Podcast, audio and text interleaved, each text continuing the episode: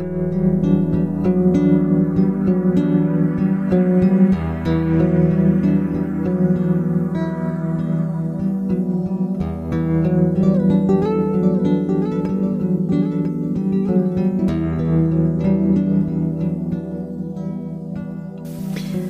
und ganz herzlich willkommen zum Podcast Grenzen im Außen und Stärke von innen. Ich bin Caroline, ich darf dich durch diese Folge führen.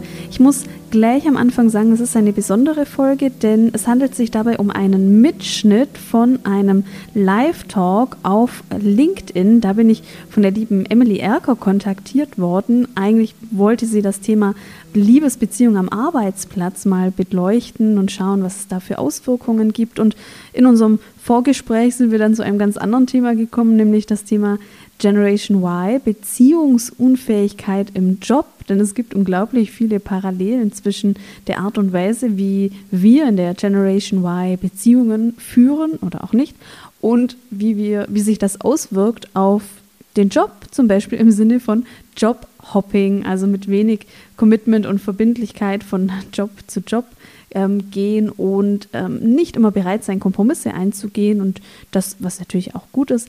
Auf jeden Fall ist daraus ein ähm, Talk entstanden. Ich habe die Audiospur, ich musste auch leider sagen, die Tonqualität ist nicht die beste, weil ich aber der festen Überzeugung bin, dass wir da einen totalen Mehrwert gestiftet haben, weil Emily super Fragen gestellt hat. Das war wirklich wie ein ähm, Feuerwerk an Fragen. Ähm, und weil ich so wichtig finde, dass das Thema Beziehungen in der Arbeitswelt auch mehr eine Bühne kriegt, warum erfährst du in diesem Live-Talk, habe ich mich entschieden, dass ich trotz der Qualität da diese Folge als ähm, oder diesen Live-Talk als Podcast-Folge veröffentliche. Ich hoffe, Du kannst es aushalten, uns zuzuhören. Emilys Tonqualität ist gut und vielleicht spricht dich ja auch ihr Wiener Dialekt an. Aber auf jeden Fall wünsche ich dir ganz viel Spaß beim Lauschen und freue mich, wenn wir uns das nächste Mal wieder in einer regulären Folge hören. Hallo, hallo, Freunde der Sonne, wir sind wieder live. Heute zu Gast habe ich die liebe Caroline bei mir und ich bin so, so happy, dass sie bei uns ist, weil heute geht es um das wirklich spannende und wichtige Thema Generation Y, Beziehungsunfähigkeit im Job Fragezeichen, weil die liebe Caroline hat sich eben den, äh, äh, dem Thema Beziehungen eben voll verschrien und weiß alles drüber und vieles mehr. Aber gleich vorweg, liebe Caroline, bitte stell dich der Community kurz einmal vor, erzähl deine Personal Story, wie du denn eigentlich dazu gekommen bist und dann gehen wir deep, deep dive hinein in dein Thema. Sehr, sehr gerne. Erst einmal vielen Dank, dass ich da sein darf. Ich freue mich sehr, jetzt hier in diesem LinkedIn Live zu sprechen und freue mich, dass Beziehungen eine Bühne kriegen, denn da sind wir auch schon fast bei meiner Vision. Aber ich fange mal hinten an, weil mir geht es darum, ich unterstütze Menschen auf ihrer Beziehungsreise und zwar, wenn es holprig wird. Denn das ist völlig normal, dass auf der Beziehung, auf der Beziehungsreise mal diese holprige Phase kommt. Das ist, ähm, kommt auch immer wieder und genau da braucht es manche Maßnahmen, manche Tools und Strategien, um die ein oder andere Entwicklungsaufgabe zu bewältigen. Und da komme ich ins Spiel. Vom beruflichen Hintergrund bin ich Sozialpädagogin und systemische Beraterin und systemischer Coach. Und ich habe eigentlich immer mit Menschen gearbeitet als Sozialpädagogin. Und da ähm, ging es immer um den Menschen im Mittelpunkt Mittelpunkt und mit der systemischen Sichtweise geht es um den Menschen im Mittelpunkt in seinem System. Und genau so bin ich dann zu dem Thema Beziehungen gekommen, denn Beziehungen sind ein Thema, wir alle haben die partnerschaftlichen Beziehungen, wir haben auch andere Formen von mehr oder weniger intensiven Beziehungen und die dürfen eine Bühne kriegen, denn diese Beziehungen sind nicht immer so einfach. Da kommen wir dann heute ja auch zum Thema mhm. Beziehungsunfähigkeit. Gibt es das überhaupt? Und falls ja, was macht man da? Genau, genau. Also großartig und so, so wichtig und mehrwertstiftend, ja. Weil ich spreche aus eigener Erfahrung, weil ich gehöre ja auch zu Generation Y, ja. Und ja, ich war eben in der Vergangenheit ein Jobhopper, ja, die, die etwas unbeliebt waren, aber trotzdem wieder genommen worden sind, weil die Kompetenzen da waren, ja. Aber nichtsdestotrotz freue ich mich, dass wir darüber sprechen können, weil so einfach ist es natürlich auch nicht zu sagen, dass die alle beziehungsunfähig sind, ja, sondern dass man da ein bisschen genauer hinschaut, woran liegt das und was braucht diese Generation, ja. Also du quasi als Beziehungscoach, ja. Was denkst du eben ist da wirklich ganz, ganz wichtig, beziehungsweise was ist denn überhaupt der Grundstein von Beziehungen, ja? Wieso funktionieren die und wieso funktionieren die nicht, ja? Der Grundstein ist erstmal ganz einfach. Also wir Menschen, wir sind Beziehungswesen. Deshalb sage ich auch immer sehr gerne, Beziehungsunfähigkeit, das gibt es eigentlich gar nicht. Es gibt vielleicht Beziehungsherausforderungen oder aber wenn wir so ein bisschen psychologisch reingehen, es gibt vielleicht Bindungsherausforderungen. Aber grundsätzlich sind wir Menschen dafür ausgelegt, in Beziehung zu sein. Das ist so mhm. eines der natürlichsten Bedürfnisse. Und wenn wir das für uns erkennen und lernen, dass wir diese anderen Seiten in uns, die dieses Grundbedürfnis torpedieren, wenn wir die mal ein bisschen anders anschauen und mehr in den mhm. Aushandlungsprozess gehen, dann ist der Grundstein für die optimale zwischenmenschliche und partnerschaftliche Beziehung tatsächlich mhm. gelegt. Also es ist in uns. Ja, richtig, richtig, ja. Sehr gut und schön, dass du das auch so formulierst, weil egal ob offline oder online, eben digital, Beziehungen spielen immer eine Rolle, ja. Eben auch, wenn ich da kurz eine Brücke schlagen darf, eben zum LinkedIn-Kontext, gell. Also Personal Branding, Community Building, das ist alles eben mein Thema. Und ja, um Beziehungen muss man sich halt auch kümmern, damit die halt auch halten und auch wirklich funktionieren, weil jeder braucht ein bisschen Beachtung. Aber das, was ich halt eben grundsätzlich halt auch gerne wissen möchte, im Kontext Beziehungen, Beziehung, ja, weil Geschäftsbeziehungen ist ja auch eine Art Partnerschaft. Und was würdest du sagen, ist ganz, ganz wichtig? Oder und was läuft halt manchmal schief, dass es halt nicht funktioniert, gerade bei dieser Generation? mhm. Ja. Ich bin erstmal auch so happy für dieses Transferthema, denn ich glaube, dieser Beziehungskontext auf dem Business-Kontext, das mhm. kann wirklich sehr viel fruchten. Und es klingt jetzt vielleicht schräg, wenn ich das jetzt so aus meiner Beziehungscoaching-Brille sage und dann vielleicht sage, jetzt sprechen wir mal von der mitarbeitenden Führungskraftbeziehung. Aber es ist tatsächlich so. Also ähm, wir können da beobachten oder man, ich könnte da eins zu eins Modelle aus der Paartherapie anwenden für zum Beispiel Werteunterschiede zwischen zwei Menschen.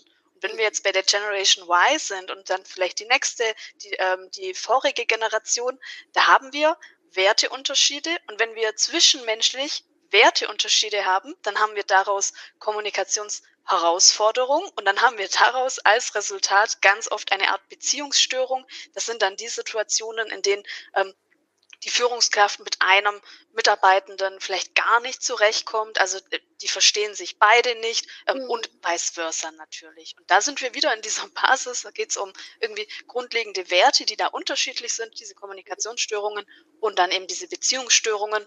Also tatsächlich so wie in einer Partnerschaft manche yeah. Themen, manche Core Values eben auch dazu führen, dass es in der Partnerschaft mal schwierig wird. Richtig, richtig. Ja, Wahnsinn und so unfassbar wichtig. Ja, also ich glaube, da sollte wirklich jeder mal hinschauen, gell, weil das Thema Beziehungen, wie gesagt, ich war davon betroffen. Im Positiven wie im Negativen natürlich auch, gell.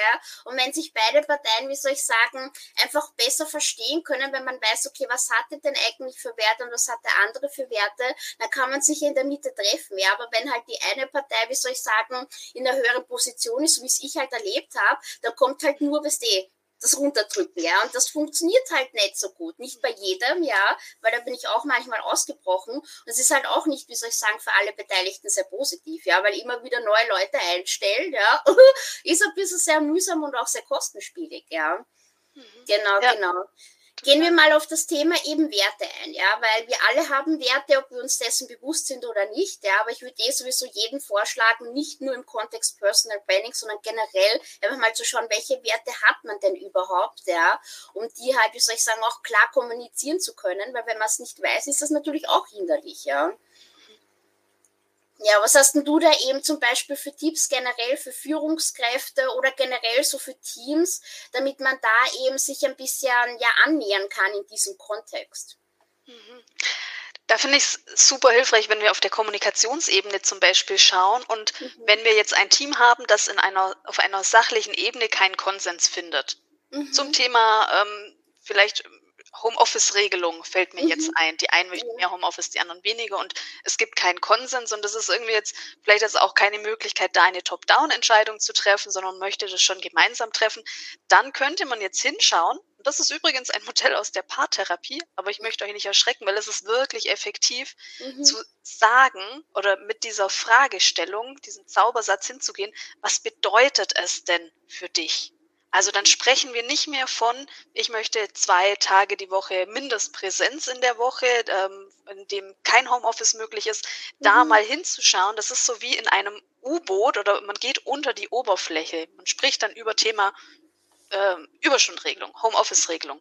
Und dann aber in einen Dialog zu gehen, was bedeutet das denn für dich? Und vielleicht das nicht nur einmal zu beantworten, sondern tatsächlich mehrmals. Die große Chance ist dahinter, wir können immer tiefer gehen, immer tiefer gehen und damit in die Bedeutungsebene eines Thema, Themas reingehen. Denn plötzlich sehen wir, okay, dieses Thema Homeoffice, das bedeutet für den einen, der ähm, hat da jetzt das Problem mit der Vereinbarkeit. Der hat noch mhm. eine pflegebedürftige Mutter, muss da flexibel sein. Okay, das würden wir, wenn wir uns nur mit diesem Sachthema beschäftigen, übersehen.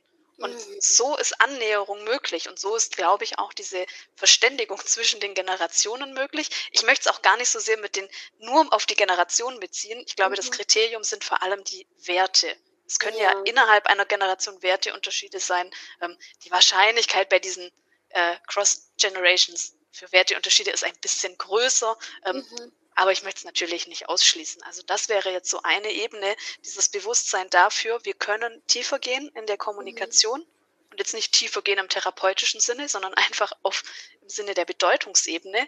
Mhm. Und was dann stattfindet, und das ist im Zwischenmenschlichen, da sind wir wieder beim Beziehungsaspekt, was dann stattfinden kann, ist Empathie. Mhm. Das ist so die wichtige Basis, damit wir Menschen uns überhaupt verstehen. Denn es ja. macht einen Unterschied, wenn ich weiß, was den Kollegen da jetzt beschäftigt und bewegt, was es für ihn bedeutet oder für sie. Es mhm. macht einen Unterschied in dem, was ich dann vielleicht als einen Kompromiss erachte oder was ich mhm. einbringe oder wo ich dann auch vielleicht locker lasse. Ja. Ich ja, hoffe, das war so verständlich. Ja, nein, richtig gut, richtig gut beantwortet. Und da würde ich auch noch hineinwerfen in den Topf, dass das halt auch ein Thema ist, was zum Kontext Leadership gehört, ja, Führungskräfte, ja. Also wenn man das sowas drauf hat, ja, ich glaube, dann ist das ein riesen, riesengroßen Mehrwert, ja. Nicht nur für die Führungskraft selber, ja, weil er weiß, okay, er kennt seine Leute, er weiß, was wie richtig und wichtig ist, sondern halt fürs ganze Unternehmen selber, ja. Weil halt das Thema Fluktuation ist schon für einige halt wirklich ein Thema und es ist halt auch ein Kostenthema. Und das kann man halt wirklich reduzieren, wenn man halt vielleicht in den Kontext Beziehungen, eben im Kontext Empathie da ein bisschen mehr reinschaut, weil das Verständnis für den anderen und den auch verstehen zu wollen, ist schon ein riesen, riesengroßer Impact und macht die Arbeit für alle Beteiligten um einiges einfacher kann ich mir vorstellen. Total, total. Ja deshalb ist ja das Thema Wertschätzung ja mhm. immer das, das, was in diesen ganzen Studien auch ähm, angemahnt wird, dass sich die meisten Mitarbeiter nicht wertgeschätzt fühlen. Mhm. Und Wertschätzung, das ist natürlich so, wie messen wir Wertschätzung? Mhm. Und da kommen wir wieder zur Empathie. Wenn wir in der Verbindung sein können, dann ist die Wahrscheinlichkeit auf jeden Fall viel größer, dass alles, was ich vielleicht auch intendiere als Geste der Wertschätzung, dass es eher ankommt oder dass ich es eben kalibrieren kann. Denn für die mhm. eine Führungskraft ist Wertschätzung vielleicht der, die Prämie oder der, der Bonus mhm. und für den anderen, das kommt aber nicht an, also so wie die, mhm. die Liebessprache, ähm, mhm. das wäre eher mal ein, ein Lob vielleicht vor versammelter Mannschaft. Ja, das ja. können wir nur über Empathie rausfinden. Ja, richtig gut, dass du das eingehakt hast, weil das ist mir jetzt auch kurz durch den Kopf geschossen, was ich reinwerfen möchte, weil ich habe davon gehört. Ich habe es leider nicht gelesen, ja, aber vielleicht weißt du mehr darüber und falls nicht, ist auch nicht so schlimm. Aber ich habe gehört, es gibt halt diese fünf Sprachen der Liebe, ja. Und wenn wir das einmal adaptieren auf den Business-Kontext, was das denn eigentlich ist, was es denn eigentlich bedeuten könnte, dann weiß man, was vielleicht zu tun ist bei dem jeweiligen und bei dem anderen und so und dann tun sich alle vielleicht viel, viel leichter. Magst du da mal was erzählen drüber? Ja, gerne. Also müsste vielen tatsächlich bekannt sein vom Wording, das Konzept mhm, der fünf Sprachen der Liebe. Ähm, das basiert eigentlich, wenn wir so ein bisschen tiefer reingehen in die Psychologie, das bezieht, darauf, bezieht sich darauf, dass wir so eigene Konstrukte haben. Ähm, also jeder von uns hat Liebe, Wertschätzung, Anerkennung auf seinen individuellen Kontext eben erlebt oder in seinem Kontext erlebt. Das kann jeder mal für sich überlegen, wie es eben zu Hause war, wann, ähm, wann habe ich gesehen, der Vater gibt uns Anerkennung oder der Vater zeigt der Mutter eine Liebesgeste, also wenn ich jetzt bei heterosexuellen Beziehungen ähm, mhm. bin. Ähm, und so haben wir unsere eigene Prägung und ja. das ist wie so ein Code. Und wenn ich jetzt eben erwachsen bin und Beziehungen führe, partnerschaftlich oder auch im Berufskontext, dann wirkt dieser Code noch und es ist so wie Balsam auf meiner Seele. Also wenn für mich zum Beispiel vor allem ähm, das Thema, ich möchte handfeste Unterstützung, das ist meine Liebessprache nach diesem Konzept oder das ist mein Code, mein Konstrukt, das vor allem wer unterstützt, zeigt Liebe, dann ist das wie Balsam für meine Seele, wenn ich die Unterstützung kriege. Mhm. Ich habe nicht so viel davon, dass man mir dann sagt, wie toll ich bin oder mhm. jetzt partnerschaftlich, dass, äh, dass man mich liebt. Das kann ich im bewussten, rationalen, könnte ich das verarbeiten. Es geht aber nicht so tief und es ist nicht so dieser Balsam für meine Seele, wie wenn ich gemäß meines Codes diese Unterstützung kriege. Und mhm. genau so können wir das auch transferieren für die, für den Beruf. Für den einen ist das eine der Balsam, ganz individuell aufgrund der Biografie, aufgrund der Erfahrungen. Mhm. Das Warum ist tatsächlich gar nicht so relevant. Einfach mhm. nur diese Idee, es ist ein Unterschied in den Menschen und wir können nicht dieselbe Maßnahme für jede Person mhm. ähm, gleich haben ja, mhm. und dann den Effekt erwarten. Ja, dann kann sich die Mitarbeitende oder der Mitarbeitende doch wertgeschätzt fühlen. Das kommt manchmal nicht an. Da sind wir ja. unterschiedlich und das ist natürlich auch, das ist großartig, aber das macht es halt kompliziert. Deshalb sind diese Schema F-Lösungen in Beziehungen nicht immer ideal. Richtig, richtig, ja. Ähm, da möchte ich gern vielleicht noch auf die einzelnen Punkte eingehen, falls du die auswendig weißt, weil äh, bei den fünf Sprachen der Liebe gibt es ja das mit der Gestik, ja, wenn man dem immer wieder Geschenke kauft zum Beispiel, was für den wichtig ist, weil das die Form von Liebe war, die er halt in der Kindheit bekommen hat. Das wäre übersetzt im Business-Kontext eben der Bonus, ja. Mhm. Dann gibt es wieder, wieder einen anderen Kontext, da geht es prinzipiell um Zeit und um Aufmerksamkeit, glaube ich, ja. Mhm. Und äh, wenn man das halt auf den Business-Kontext eben übersetzt, wären das vielleicht, zumindest aus meinem Gedankengang, ja, wäre das zum Beispiel sowas wie ein Incentive, ja, wo man gemeinsam als Team etwas unternimmt, ja, das kann auch eine Form von Wertschätzung sein, zumindest in meinem Universum, keine Ahnung. Und dann mhm. gibt es halt noch ein paar Punkte, wo ich keine Ahnung habe. Ja. ja. Also diese Liebessprache gibt es noch, also die Worte der Zuneigung, das würde mir noch einfallen. Mhm, das, ähm, ja. Äh, genau, ja. Also ähm, auch mhm. das ist, glaube ich, gar nicht so ähm, zu unterschätzen. Ich glaube, mhm. Anerkennung ist nochmal eine andere Sprache. Andere, ja. ähm, okay. Liebe wäre tatsächlich das Zärtliche, also auch zu sagen, ähm, wenn man das jetzt so umformulieren würde auf dem Business-Kontext, vielleicht diese mhm. Wertschätzung gegenüber einer Person, hey, du bist wirklich, du bist wirklich so eine bewundernswerte, starke Frau oder ähm, also vielleicht ja, das ist dann auch schon wieder Anerkennung. Vielleicht kann man es nicht transferieren. Ja, muss Oder ja jemand, sein, ja. der genau. Zuschauer hat noch Ideen. Ähm, und Unterstützung. Also Liebe, Geschenke, Anerkennung, Unterstützung. Und das fünfte muss irgendjemand in die Kommentare schreiben. Der jetzt schaut. Genau. genau, also kommentieren, falls es mir einfällt. Ja. Das ist bei mir übrigens immer so. Ich weiß mhm. tatsächlich vier und die fünfte, das ist eine, die rutscht mir selber raus. Ich habe da mhm. einen blinden Fleck. Das, ich war schon mal in einer ähnlichen Situation. Ach, diese fünfte gut. ist tatsächlich, ähm, äh, nee, ganz spannend. Also es ähm, hat irgendwas auch mit mir zu tun. ja, ja, super gut. Dann habe ich noch eine Frage, die ist vielleicht ein bisschen tricky, aber mich interessiert das gerade. Und äh, zum Beispiel eben der Kontext, würdest du sagen, dass zum Beispiel eine Führungskraft, egal ob männlich oder weiblich, aber wenn die zum Beispiel eine gesunde Liebesbeziehung hat, ja, eine gesunde Partnerschaft hat, dass sie dann auch einfach viel, viel leichter einfach eine Beziehung mit den eigenen äh, Mitarbeitern aufbauen kann. Hat das vielleicht was miteinander zu tun oder vielleicht auch gar nicht, ja? Mhm. Also, ähm, erstens mal ist es so, dass wir davon ausgehen können, wenn in der Beziehung zum Beispiel Herausforderungen sind, Paarprobleme, Eheprobleme, dann gibt es den Spillover-Effekt und das wird sich auswirken auf die Performance und ähm, dementsprechend ist eine Führungskraft, die äh, da privat belastet ist, möglicherweise eben da nicht in der Performance und dann muss man natürlich auch sagen, wenn da Konflikte sind, dann mhm. geraten wir Menschen in ein Notfallsystem und dann haben wir keine Empathie mehr, weil wir sind vielleicht in einem Überlebensmodus. Das ja. könnten wir auf jeden Fall berücksichtigen. Also von dem her ist es auch wirklich sehr gut, liebe Führungskräfte, da, wenn ihr Paarprobleme habt, dann geht dieses Thema tatsächlich an. Also ihr tut euch etwas Gutes und den Führungs- äh, und euren Mitarbeitenden. Einfach ja. denkt dran, Empathie ist nicht möglich, wenn wir im Notfallsystem sind. Ja, ähm, also in diese Richtung finde ich es ganz gut. Und bei dem anderen finde ich es eine ganz spannende These von dir. Es ist mhm. nämlich tatsächlich so, dass wir ja durch die Beziehung reifen in unserer Persönlichkeit und dass wir durch den anderen einen Spiegel kriegen und wir Menschen brauchen einen Spiegel, mhm. um uns zu entwickeln. Und wir kriegen durch den anderen ganz, ganz viel, das unserer Entwicklung dienlich ist. Ähm, mhm. Und somit kann man sagen, die Beziehung holt das Beste tatsächlich aus uns raus. Also so viel Werbung möchte ich für, für das Konstrukt Beziehungen auch machen.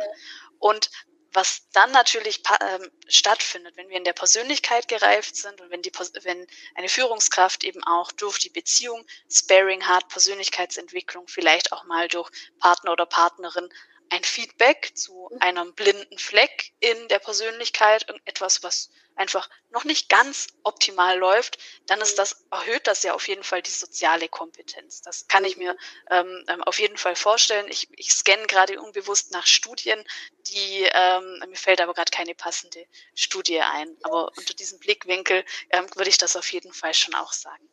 Richtig gut. Da ist mir jetzt noch ein Gedanke gekommen, ja, was vielleicht da in dem Kontext passend sein konnte, blinder Fleck, ja.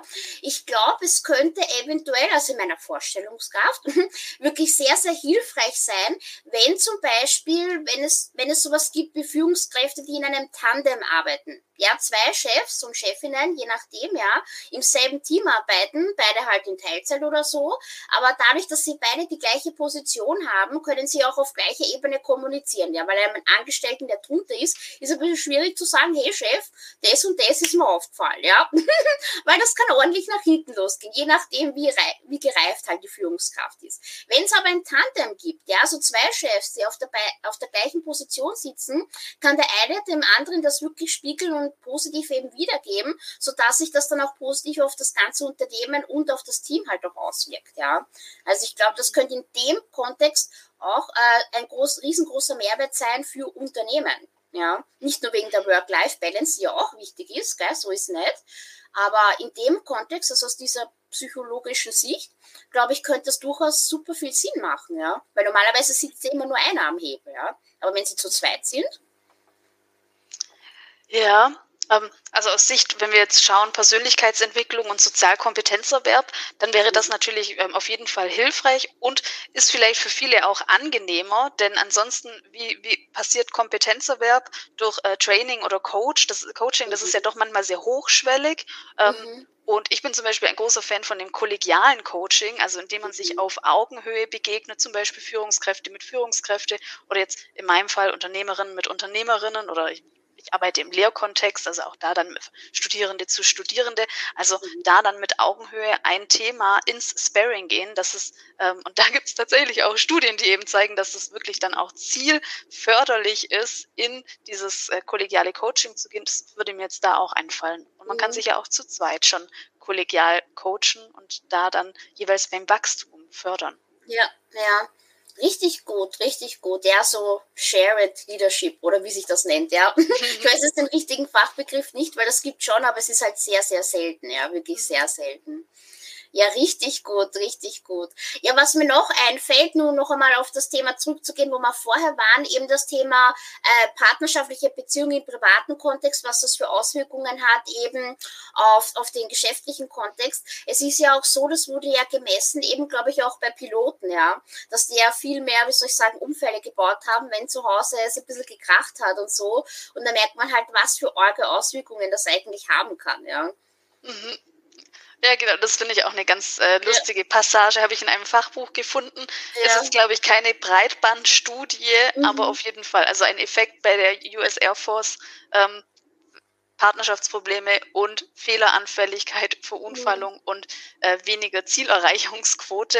Das mhm. äh, finde ich auch ganz, ganz spannend. Und ähm, ja. ganz ehrlich, ich glaube, jeder von uns hatte ja mal irgendwie einen Liebeskummer und mhm. wir wissen, dass wir dann nicht in der vollen Fähigkeit sind. Die einen können sich vielleicht in die Arbeit stürzen, aber wie gesagt, Empathie wird weniger. Das heißt, die, äh, wenn man Führungskraft ist, dann kann man halt eben sich nicht nur in die Facharbeit stürzen. Man hat mhm. ja noch mhm. Mitarbeitergespräche, ähm, von dem er irgendwelche Konsequenzen und irgendwelche Abstriche hat das Thema Partnerschaftsproblem das ist ja, irgendwie ist es auch okay. Es ist vielleicht jetzt auf der Businesswelt nicht immer so gewünscht, aber das darf man vielleicht auch mal aussprechen, dass mhm. dieser Schmerz durch Trennung auch ja, so stark sein kann und dass mhm. es auch okay ist, dass es schmerzt und dass es vielleicht auch okay ist, dass wir dann ähm, für eine gewisse Zeit nicht hundertprozentig performen können. Ja, ja. Ich stelle mir das so vor im Business-Kontext. Also ich persönlich würde es natürlich gut finden, wenn das wirklich angesprochen wird und thematisiert, weil wenn der Chef zum Beispiel von einem Tag auf den anderen komplett anders ist, sind ja alle sehr verwirrt. Und ich glaube, im, im realen Kontext wird das kaum irgendwo angesprochen, weil das ist halt privat und privat und beruflich, das wird halt so getrennt. Wobei ich sage, das schwimmt ja eh miteinander mit. Aber ich glaube, es macht durchaus Sinn, das einfach mal anzusprechen, ja. Und ein Impuls, der mir auch noch gekommen ist, ist mit noch jüngeren Generationen, ja, weil die heutigen Lehrlinge zum Beispiel, und wenn die mal, weiß nicht, die, die erste Liebe verloren haben, das muss ja auch total aufregend sein, ja, also keine Ahnung, also im negativen Kontext natürlich, gell, also jetzt nicht positiv, aber ich glaube, dass man da halt auch Verständnis zeigt, aber ich weiß nicht, ob das irgendwer wirklich thematisieren würde oder ansprechen würde mit, hey, ich habe meine Freundin verloren oder so, aber es ist halt auch etwas, was halt im Arbeitskontext halt auch starke Auswirkungen hat, ne. Mhm. Und das ist so schade, dass wir das nicht ansprechen, denn, mhm. sprechen, denn jeder kennt das Thema. Wenn ich mhm. jetzt eine mhm. bestimmte Krankheit habe und das dann äußere oder eine mhm. psychische Erkrankung, die haben wir natürlich auch mit einer relativ hohen ähm, Verteilung in der, in der ähm, in der Gesellschaft oder in der Menschheit. Ähm, aber Beziehungen, das hat ja jeder. Und das ist mal mhm. Schmerz oder herausfordernd, das, das hat eigentlich auch fast jeder. Das heißt, ja. von, dem, von dem Thema wäre das etwas, jede Führungskraft könnte sich mit dem Herz, nicht herzkrank, mit dem verliebten, unglücklich verliebten Azubi tatsächlich auch automatisch in eine Empathie begeben und wissen, ah ja, I've been there. Das ist, das ist tatsächlich schade, weil dieses Thema bietet ja. das ja schon an. Richtig, richtig. Ja, super wichtig und echt, echt interessant. Ja, da könnte man Stunden darüber philosophieren, was könnte man tun, was ist noch nicht so, was sollte normal werden, ja.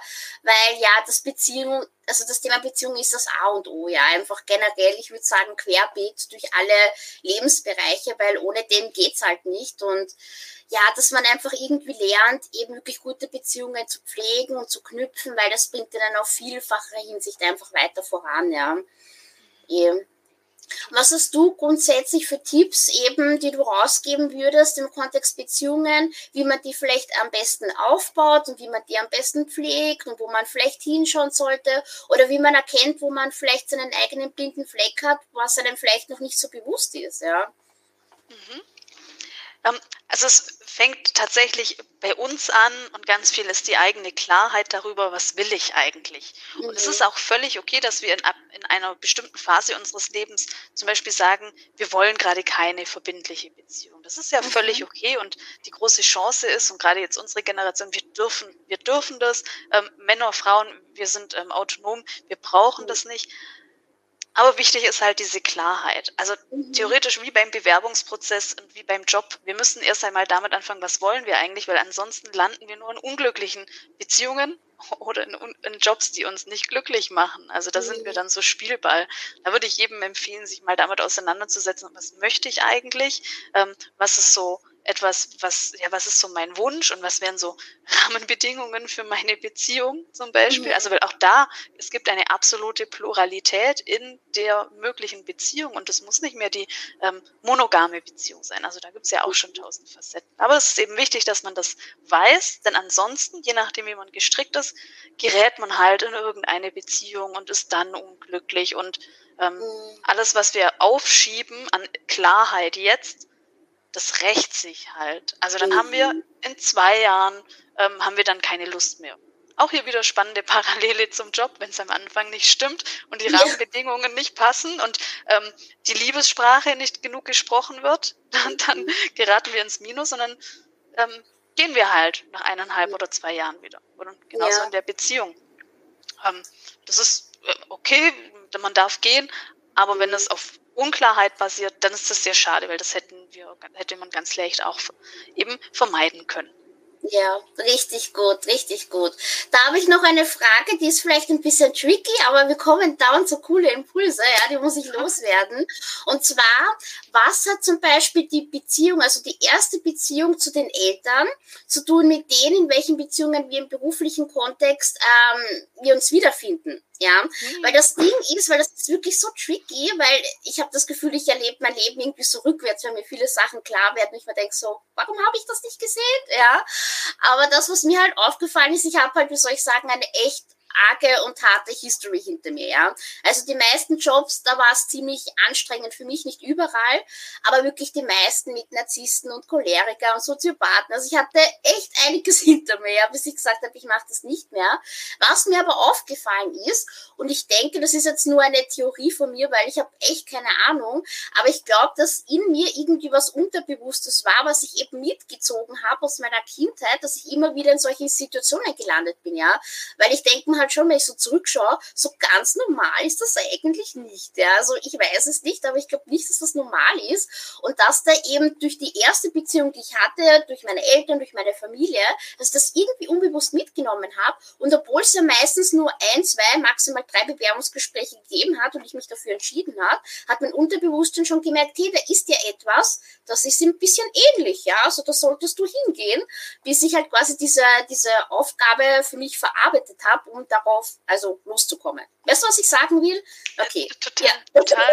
Ja. Okay, super. Ich dachte, ich habe es jetzt zu kompliziert erzählt, ja. Nee, also es sei denn, ich bin jetzt völlig abgedriftet, aber du sprichst etwas an. Das ist wie ein, ein roter Faden, etwas, was wir mitnehmen, hast du gesagt. Mhm. Und ähm, tatsächlich sind die ersten ähm, Beziehungen, die wir haben, zu den Eltern. Das sind unsere ersten mhm. Bezugspersonen und da wird ganz viel schon in die Wiege gelegt. Ähm, und das hat natürlich Auswirkungen. Und das ist mhm. tatsächlich so, was wir da an Erfahrungen mitgenommen haben und was uns da ähm, zum Beispiel, was uns gefehlt hat. Meistens sind es mhm. ja dann eher die, die Sachen, die halt da gefehlt haben, die wir dann immer, denen wir immer wieder begegnen.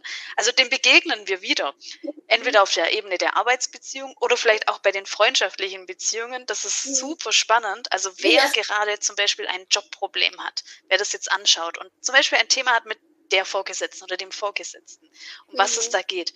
Der kann mal da auf die Suche gehen nach dem roten Faden und diese, die Wahrscheinlichkeit, dass genau dieses Thema auch in der Kindheit zum Beispiel aufgetreten ist, die ist mhm. enorm groß. Also wer sich jetzt von der Vorgesetzten nicht gesehen fühlt, nicht ähm, wertgeschätzt in der Performance, mhm. der trifft da auf ein Thema, das tatsächlich schon Jahre alt ist. Und das ist ähm, richtig cool. Ich habe ja auch so ein, äh, ein bisschen ähm, berufliches Coaching auch gemacht, bevor ich mich auf das Thema äh, Beziehungscoaching konzentriert habe. Und das ist tatsächlich was, also egal bei welcher Generation, also auch ähm, 50 plus, dann begegnet man manchmal diesem Vaterthema und dem mhm. Thema Ungerechtigkeit, was jetzt auf de, mit der Vorgesetzten ausgelebt wird oder gespürt wird und was Auswirkungen hat. Und dann kommt es irgendwann, ja, und in meiner Kindheit und mein Vater habe ich auch ungerecht erlebt oder als ja. ungerecht erlebt. Super spannend. Also da haben wir eine Prägung, ein roter Faden. Ja, oder?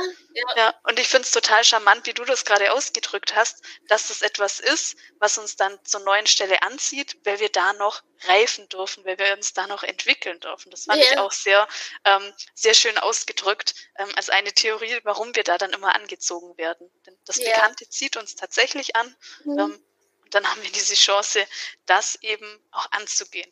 Ja, ja. Na, es ist total arg, weil danke, dass du das halt eben äh, mit deiner Expertise noch so draufstreust, gell? Weil das war halt einfach ein Thema, das ja war schon so ganz, ganz lange irgendwie einfach mal das zu thematisieren, weil ich mir gedacht habe, das ist schon arg. also echt mhm. arg, was da alles so abgelaufen ist. Und natürlich gab es positive Ausnahmen auch, gell? So ist nicht. Aber es ist schon verrückt, ja, weil weil die Lösung des Problems wäre es, wenn da jetzt jemand da wäre, der zum Beispiel zum zweiten Mal, zum dritten Mal an einen Chef gerät, die irgendwie alle gleich sind, ja, und nicht positiv gleich sind, dass man einfach mal schaut, was war denn da in der Kindheit und dass man das auflöst, damit einem, wie soll ich sagen, das nicht wieder begegnet oder damit man einfach viel, viel besser damit umgehen kann, ja. Mhm. Oder halt diese Chance ergreift. Was kann ich mhm. denn jetzt machen? Das ist ja auch etwas, wo ganz viel auch Stärke drin steht. Mhm. Als Kind konnte ich jetzt mit dem Thema Ungerechtigkeit, ich konnte gegen meinen Vater nichts auswirken. Das ist eine mhm. Realität, je nachdem, wie die Familiensituation war. Oder ähm, also das ist jetzt einfach so, das ist vergessen, okay, aber was für eine Chance habe ich jetzt? Wow, ich bin jetzt in dem Fall ein erwachsener Mann ähm, mhm. Ich kann jetzt auf eine erwachsene Art und Weise kommunizieren, was meine ähm, Implikation von Gerechtigkeit ist und wie kann ich das erreichen. Und zwar auf eine Art und Weise, die halt eben jetzt meinem erwachsenen Ich widerspricht, äh, widers mhm. ähm, das dem entspricht. Ja, mhm. ja ähm, weil ich bin nicht mehr das hilflose mhm. Kind, das da Ungerechtigkeit hat. Also das finde ich auch so, ähm, äh, das hast du mir jetzt angeregt mit dieser Idee, da ich habe jetzt die Chance, das mhm. zu entwickeln. So früher, okay, das, das ist jetzt so, das ist eine Prägung. ähm, das ist jetzt so, aber wie, wie kann es jetzt weitergehen? Da ja. sage ich auch immer gerne den Satz, wenn dich ein Pfeil trifft, dann schau nicht auf den Bogenschützen, sondern mhm. schau auf die Wunde. So, darum geht's. Da haben wir eine wunde Stelle und dann geht's darum, wie wir damit gut jetzt weiterleben können und ja. gute berufliche Erfahrungen und private und äh, partnerschaftliche Beziehungen führen können. Ja, spannend und interessant, ja. Weil, wie gesagt, die Baustelle hatte ich ja nur im beruflichen Kontext, nie im privaten. Nie, sondern ah, immer ja. im beruflichen. Und ja, da war halt so, keine Ahnung, ein, ein Kompass in die mhm. Richtung, die mich angezogen hat, ja. ja Aber spannend. Genau. Gehen wir wieder zurück zu dem Thema Generation äh, Y, also Y und Beziehungsunfähigkeit, ja. Weil wir können ja eigentlich festhalten, im Grunde ist niemand beziehungsunfähig, das gibt's gar nicht, sondern einfach, dass man eben nach den Werten schaut, ja. Und da wird mich ja zum Beispiel äh, deine Einschätzung einfach interessieren bei den unterschiedlichen Generationen und wir ein bisschen darauf eingehen, auf die anderen auch, wo da welche Werte eventuell liegen könnten. Ja, es ist ja nur eine Theorie, weil wir alle Menschen sind unterschiedlich, gell? so einfach kann man das auch nicht sagen. Aber was würdest du vermuten, was welcher Generation wirklich wichtig ist, wo man eventuell hinschauen könnte? Mhm. Also da denke ich jetzt erstmal an die Generation Y und mhm. was sich da möglicherweise eben auch auswirkt, ähm, als so Beziehungsunfähigkeit oder vielleicht oder Jobhopping.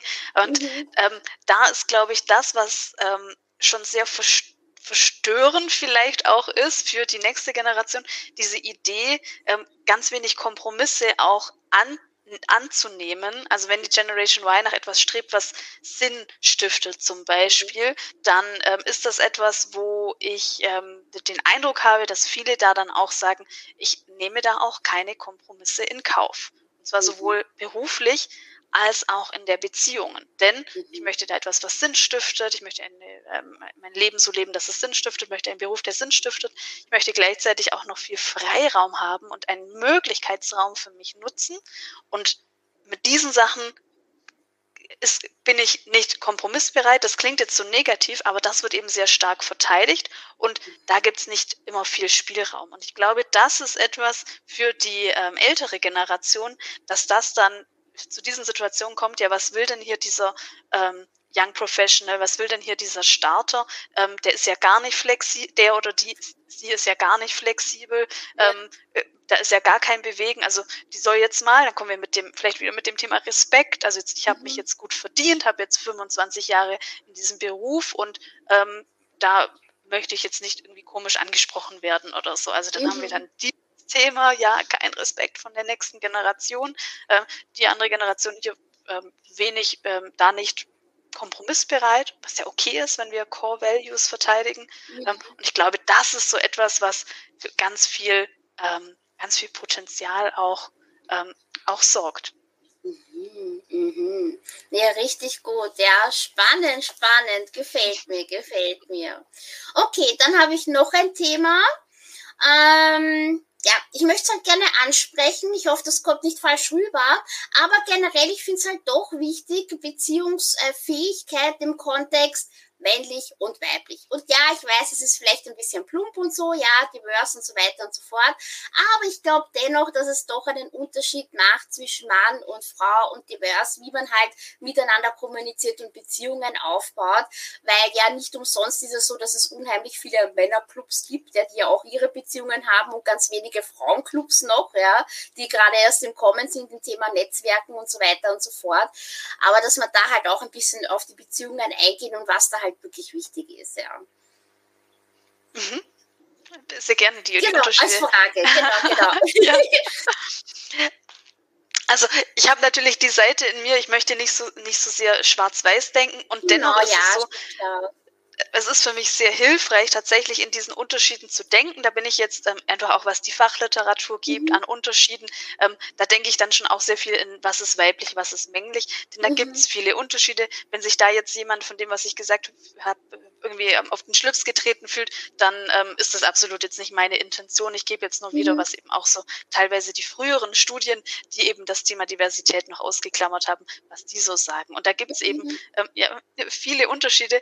Eine kleine Truth Bomb möchte ich gleich mal fallen lassen. Das ist jetzt nicht studienbasiert, aber ähm, gefällt uns Frauen vielleicht auch nicht.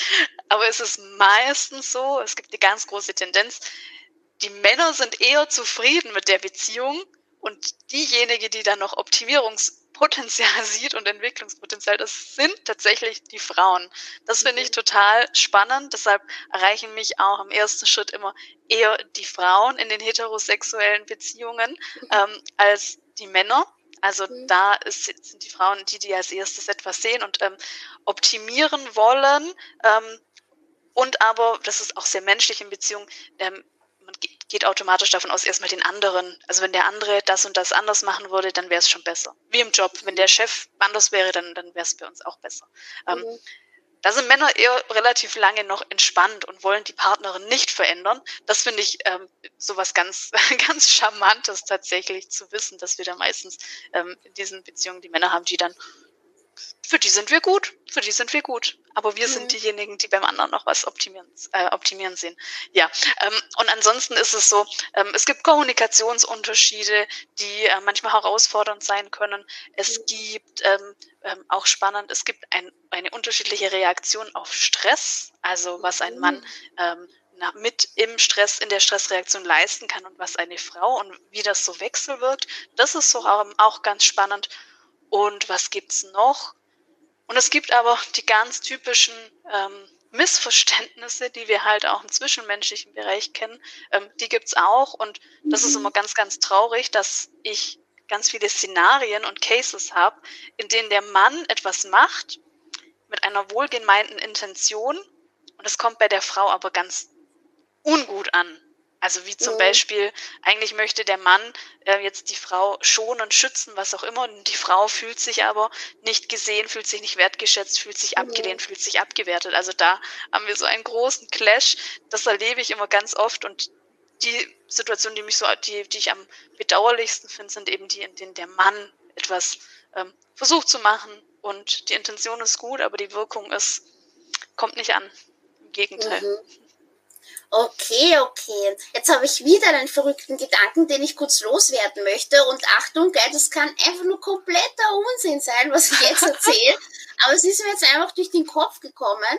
Und zwar, äh, wir wissen ja alle, dass es ja gravierende Unterschiede gibt, eben im Kontext Frauen in Führungspositionen, ja, weil das ist ja ganz, ganz viel mehr Männer gibt als Frauen, ja.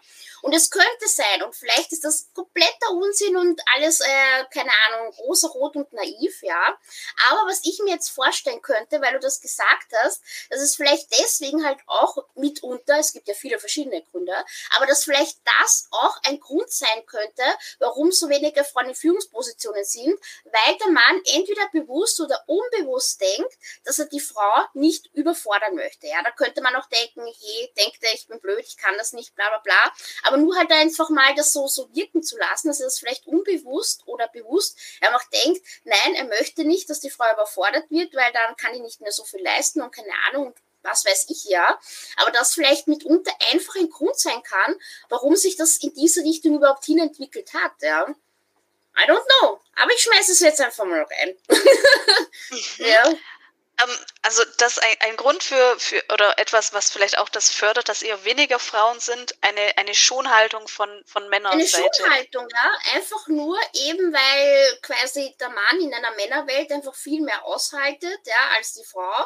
Und er möchte die mhm. Frau nicht überfordern, weil er das, äh, wie soll ich sagen, das alte Frauenbild vielleicht im Kopf hat mit der Mutter, die immer zu Hause war und äh, er sich immer Sorgen gemacht hat und keine Ahnung was und dass das halt alles mitschwingt, eben halt auch mit der ersten Beziehung in der Familie, wo er das Kind war und die Eltern und so und dann war das halt so und deswegen, mhm. keine Ahnung, hat sich das so hinentwickelt, dass es so unterbewusst mitschwingt, ja. Ja, ja. Ähm, jetzt bin ich nicht ganz sicher, ob ich die Männerpsychologie da vielleicht ähm, ganz falsch einschätze. Ähm, mhm. Also das ist ja, das ist natürlich ein Wechselwirkungsprozess. Ich kann mir mhm. vorstellen, dass äh, das Thema ähm, Frauenanführung ähm, oder ich, äh, ich glaube, das ist auch so, dass die Frauen eher sich, sich immer kritischer beäugen, immer mhm. Imposter-Syndrom und glaube ich, das natürlich schon auch einer der Faktoren ist, der dazu führt, dass die Frauen gar nicht so proaktiv den Schritt machen. Mhm. Das kommt auch mir, dazu natürlich, ja. Und jetzt könnte da aber eine ganz interessante Wechselwirkung entstehen. Ähm, auch wieder so wie in einer Beziehung. Ähm, nehmen wir an, Paar, ähm, erstes Kind, Jetzt ist die ähm, Mutter vielleicht automatisch geht mehr, zum Beispiel durch Stillen hat sie gleich mehr den Bezug zum Kind, nimmt mehr Raum ein und was dann ganz oft passiert ist, der Mann wird so eben ein bisschen, ähm, es ist ein Wechselwirkungsprozess, der Mann geht mehr raus, woraufhin eben Raum frei wird, den die Frau wieder mehr einnimmt, daraufhin ist der Mann wieder mehr draußen und dann kommt so ein ähm, Wechselwirkungseffekt, dass ähm, der Mann vielleicht gar keinen Raum mehr hat für das neue Kind. Und sowas könnte vielleicht auf der Führungsebene eben, oder wenn es jetzt darum geht, wie kann jemand, wie kann ich als Führungskraft jetzt sagen, kann die ähm, Mitarbeiterin jetzt Führungskraft werden, dass das vielleicht auch so ein Wechselwirkungsprozess ist, in dem die Frau so ein bisschen zurückhaltend ist und der Mann dann wieder den Raum einnimmt und ah ja, vielleicht ist das doch nicht so gut für dich und vielleicht ist das doch so anstrengend. Also, dass sowas dann wieder entsteht tatsächlich ja. wie, äh, wie auf Beziehungsebene. Ähm, ist ungünstig, wollen beide nicht, aber es entsteht einfach, weil ja. wir in Beziehung sind. Ja, ja.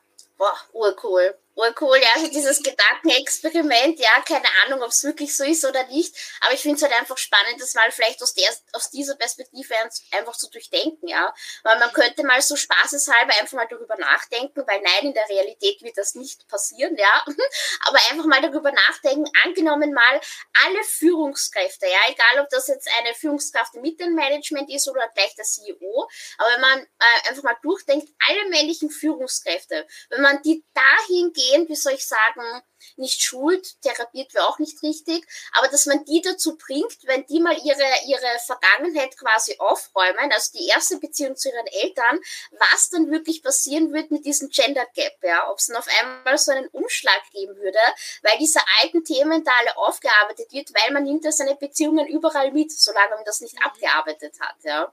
Also was dann passieren würde, ja. Also, mhm. keine Ahnung. Aber ich finde es cool, dass du durchdenkst, ja. ja, ja, ja. Ich sehe sowieso auch einen großen Bedarf allgemein an äh, Paarcoaching, Beziehungscoaching für die Unternehmenswelten, ja. sei es für Mitarbeitende, Führungskraft. Das kann schon auch sinnvoll sein. ja, ja, richtig gut, richtig gut. Na, also Caroline, wir sind da jetzt langsam schon beim Abschluss angelangt, ja. Und grundsätzlich alles, was du gesagt hast, war super wichtig, super fancy, ja. Also das Video wird gespeichert für die Ewigkeit, damit man sich wieder und wieder und wieder anschauen kann. Aber hast du jetzt noch was so zum Abschluss, dass du gerne deiner, meiner, unserer Community noch gerne auf dem Weg mitgeben möchtest? Kam natürlich zu unserem heutigen Thema sein, na? Generation Y, Beziehungsunfähigkeit im Job, Fragezeichen. Kann aber auch was ganz, ganz anderes sein, das dir genauso am Herzen liegt. Mhm. Ähm, ich äh, habe einfach diese Vision, Beziehungen auf die Bühne zu heben, weil ich glaube, wenn wir diesen Fokus mehr darauf legen, wie wir als Menschen miteinander sind, egal in welcher Art von Beziehung, dass da sehr viel gewonnen ist und wenn wir die menschliche Seite auch im Business-Kontext mal mehr sehen können, mehr Empathie zulassen und uns bewusst werden, ähm, ich habe so meine Insel und meine Wirklichkeit und meine Sicht der Dinge und die andere Person hat ihre Insel und da kann ich vielleicht durch Kommunikation entdecken und erspüren, wie anders diese Insel ist und wo da ähm, Flüsse sind, wo bei mir ähm, ein Pool ist oder wie, oder umgekehrt. Ähm, das wäre, das ist so ein Gewinn, da kann ich nur Werbung dafür machen für ähm, Führungskräfte, für Mitarbeitergespräche, für Gespräche am Supermarkt. Also sich das bewusst zu machen. Wir haben da immer Möglichkeiten zur Begegnung. Das ist etwas, was ich gerne am Schluss noch sagen möchte und werben möchte für diese Einblicke in Welten von anderen. Ja, sehr, sehr gut. Also Caroline, echt danke, danke, danke, dass du äh, mit dabei warst. Es war großartig. Und danke natürlich auch an die liebe Community, alle, die live dabei waren. Ihr wisst, ich liebe euch. Und danke natürlich auch an alle, die das Video nachschauen. Ihr seid auch großartig. Und wer mehr wissen möchte, geht zu der Caroline und zum Thema Beziehungen. da ist sie. Folgen, folgen, folgen. Und ähm, ich sage für heute Danke und Baba und es war wunderbar. Tschüss. Tschüss.